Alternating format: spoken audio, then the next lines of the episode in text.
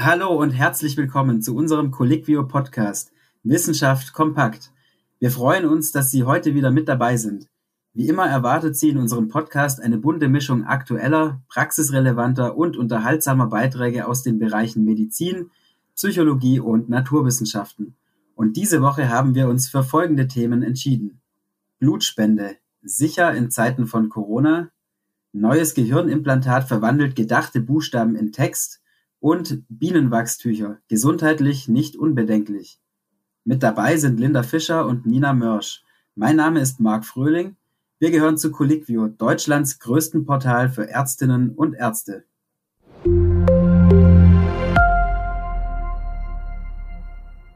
Kommenden Montag ist ja wieder Weltblutspendertag. Jetzt in Zeiten von Corona und Impfungen stellen sich auch hier einige neue Fragen.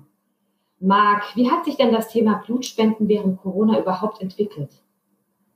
Also eine gute Nachricht ist schon mal, dass gerade während der Pandemie laut dem Deutschen Roten Kreuz viele junge Menschen zum ersten Mal Blutspenden gegangen sind. Laut DRK war zu Beginn der Pandemie im vergangenen Jahr zwar eine gewisse Verunsicherung zu spüren und auch der Sommer war eher schwierig, aber das laufende Jahr jetzt ist bisher sehr gut unterwegs, was die Blutspendebereitschaft betrifft. Hat sich denn während der Pandemie überhaupt irgendetwas am Bedarf geändert? Also laut dem DRK hat sich kaum etwas am Bedarf geändert, da die ausgefallenen OPs zu Beginn der Pandemie bereits nachgeholt wurden. Krebskranke und Menschen mit chronischen Erkrankungen erhalten den Großteil der Blutpräparate und Transfusionen. Daher fällt auch nicht so sehr ins Gewicht, dass es während der Pandemie weniger schwere Verkehrsunfälle oder auch Diskoschlägereien gegeben hat. Übrigens werden an jedem Werktag laut DRK 15.000 Blutspenden benötigt, damit der Bedarf gedeckt werden kann. Eine häufige Frage von Patientinnen und Patienten ist ja die, ob Coronaviren über Blut übertragen werden können. Was kann man denn hierzu sagen? Gibt es da irgendwelche Erkenntnisse? Also das Robert Koch Institut sowie das Paul Ehrlich Institut äußern sich dazu ganz klar und zwar in die Richtung, dass die Coronaviren nicht über das Blut übertragbar sind. Eine Studie hierzu hat gezeigt, dass im Blut von Corona-infizierten Spendern und Spenderinnen ohne oder mit schwachen Symptomen kein SARS-CoV-2-Erbgut vorhanden war. Aus diesem Grund werden auch Blutkonserven nicht speziell auf Corona untersucht. Aber trotzdem sollte man sich, wenn man gespendet hat und danach eine Corona-Infektion bemerkt, ähm, sich melden, oder? Genau, wer bis 14 Tage nach der Spende Symptome bemerkt oder positiv getestet wird, soll dies dem DRK melden. Nach einer Erkrankung darf dann erst vier Wochen nach der Ausheilung wieder gespendet werden. Und Menschen, die mit einem Infizierten in Kontakt waren, müssen zur Sicherheit zwei Wochen mit der Spende warten. Und wer vorhat, trotz Symptomen zu spenden, wird dazu gar nicht erst zugelassen. Und was kann man denn zum Thema Corona-Impfung und Blutspenden sagen? Gibt es hierzu besondere Vorsichtsmaßnahmen? Laut DRK ist die Corona-Impfung kein Grund, nicht zu spenden. Man kann das durchaus auch schon am Folgetag tun, wenn man sich gesund fühlt und keine Nebenwirkungen hat. Bewegen, fühlen, sprechen, all das erzeugt bestimmte Muster an elektrischer Aktivität in unserem Gehirn. Werden diese elektrischen Impulse mit einem Computer verbunden, können Wissenschaftlerinnen und Wissenschaftler die so entstandene Gehirn-Computer-Schnittstelle für die Forschung und medizinische Zwecke nutzen. Eine in Nature veröffentlichte Studie berichtet nun über ein Gehirnimplantat, das Menschen über einen in Gedanken formulierten Text schriftlich kommunizieren lässt, ohne die Hände zu benutzen. Wie kann das funktionieren? Das Team der Stanford University hat eine Software entwickelt, die zusammen mit im Gehirn implantierten Elektroden die Gedanken eines Mannes auslesen konnte. Der Mann wurde aufgefordert, seine Gedanken mit Vorstellungskraft Buchstabe für Buchstabe in Handschrift umzuwandeln und die Software verwandelte seine gedachten Buchstaben in Text auf einem Computerbildschirm. Es entstand also eine Art mentale Handschrift. Das funktioniert, weil jeder Buchstabe jeweils eine unterschiedliche neuronale Aktivität im Gehirn hervorruft. Das klingt aufregend. Diese Technologie könnte also dazu beitragen, die Kommunikation bei Menschen mit gelähmten Gliedmaßen oder Stimmbändern wiederherzustellen und ihre Gedanken zu teilen. Wie kann ich mir das Implantat genau vorstellen? Der Mann bekam zwei kleine Chips in das Gehirn implantiert. Jeder Chip mit 100 Elektroden, die dann die neuronale Aktivität erfassten. Sie wurden in der Region des motorischen Kortex implantiert. Hier wird die Bewegung der Arme und Hände gesteuert.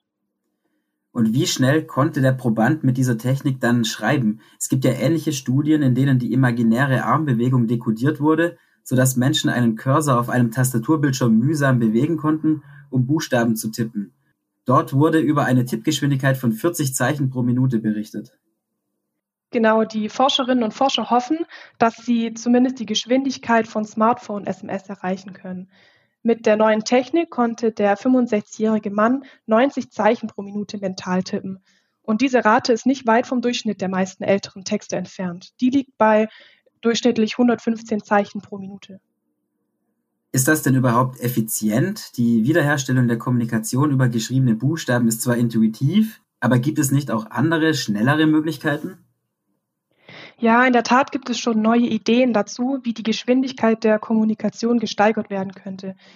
Betroffene könnten zum Beispiel eine neue Sprache erlernen, die auf einfacheren, elementaren Gesten basiert, ähnlich wie bei Stenografie oder Gebärdensprache. Das könnte dann auch den mentalen Aufwand und die erforderliche Aufmerksamkeit verringern. Ist es derzeit auch möglich, über Handschrift hinaus tatsächliche Sprache zu dekodieren, beziehungsweise das, was jemand zu sagen beabsichtigt? Da stehen die Forschenden derzeit noch vor einer großen Herausforderung, weil wir Sprache viel schneller erzeugen, als wir schreiben oder tippen. Außerdem ist es schwierig, Sprache mit ausreichender Genauigkeit und Wortschatzgröße zu dekodieren, um eine normale Unterhaltung zu ermöglichen. Und ein höheres Signal-Rausch-Verhältnis macht zusätzlich eine Übersetzung über den Computer schwieriger. Und zum Abschluss, Linda, wann wird diese Technologie zur Text- und Sprachdekodierung für die Öffentlichkeit verfügbar sein? Das ist ziemlich schwer vorherzusagen. Natürlich hofft das Team, dass es bald soweit ist. Immerhin arbeiten bereits Firmen daran, die Methode in ein echtes Gerät umzusetzen. Und ja, vorsichtig optimistisch meint der Erstautor der Studie, dass es vielleicht innerhalb von Jahren und nicht erst von Jahrzehnten soweit sein könnte. Wer Lebensmittel frisch lagern möchte und dabei auch die Umwelt im Blick haben möchte, sucht nach Alternativen zur Frischhalte- oder Alufolie. Seit einiger Zeit stehen hier Bienenwachstücher hoch im Kurs. Diese bestehen aus Baumwolle und werden, damit sie haltbar und auch wasserabweisend sind, mit Bienenwachs beschichtet und in Öl getränkt. Doch es gibt durchaus auch gesundheitliche Bedenken, die den Hype um die Wachstücher etwas dämpfen. So hat das BfR kürzlich erst wieder auf einige Risiken hingewiesen. Welche sind das genau, Nina? Ja, und zwar hat das Bundesinstitut für Risikobewertung äh, insbesondere Schadstoffe im Fokus, die auf die verpackten Lebensmittel übergehen können.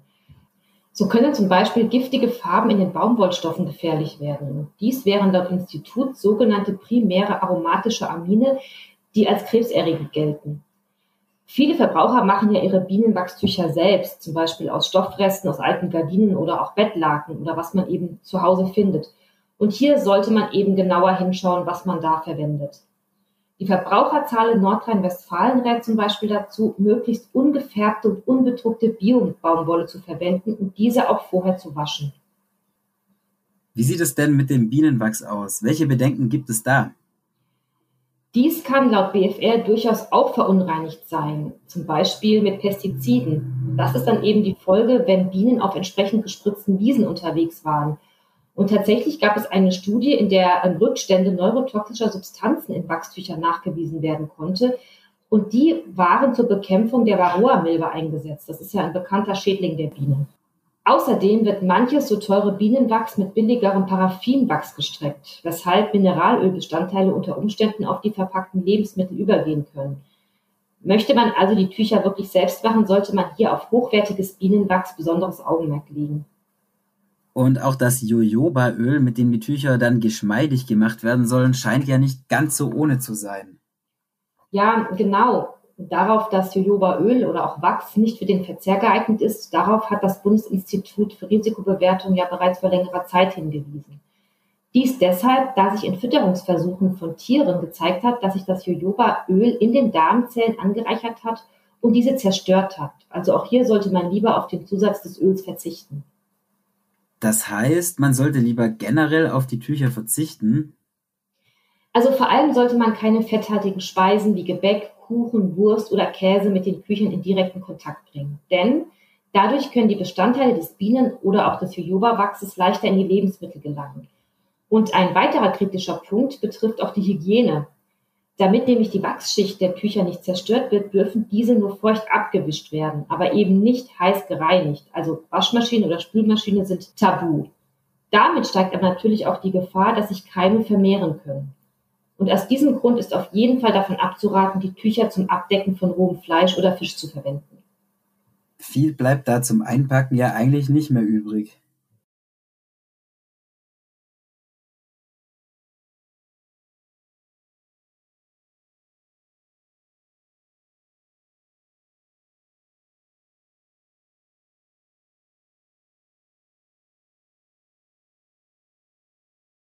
Ja, das scheint so. Wichtig wäre vielleicht darauf zu achten, dass man eben, wenn man die Tücher selbst herstellen möchte, auf entsprechend hochwertiges Wachs und unbelastete Stoffe achtet und im Zweifelsfall lieber mal auf ein Schraubglas oder auch auf Edelstahldosen zurückgreift.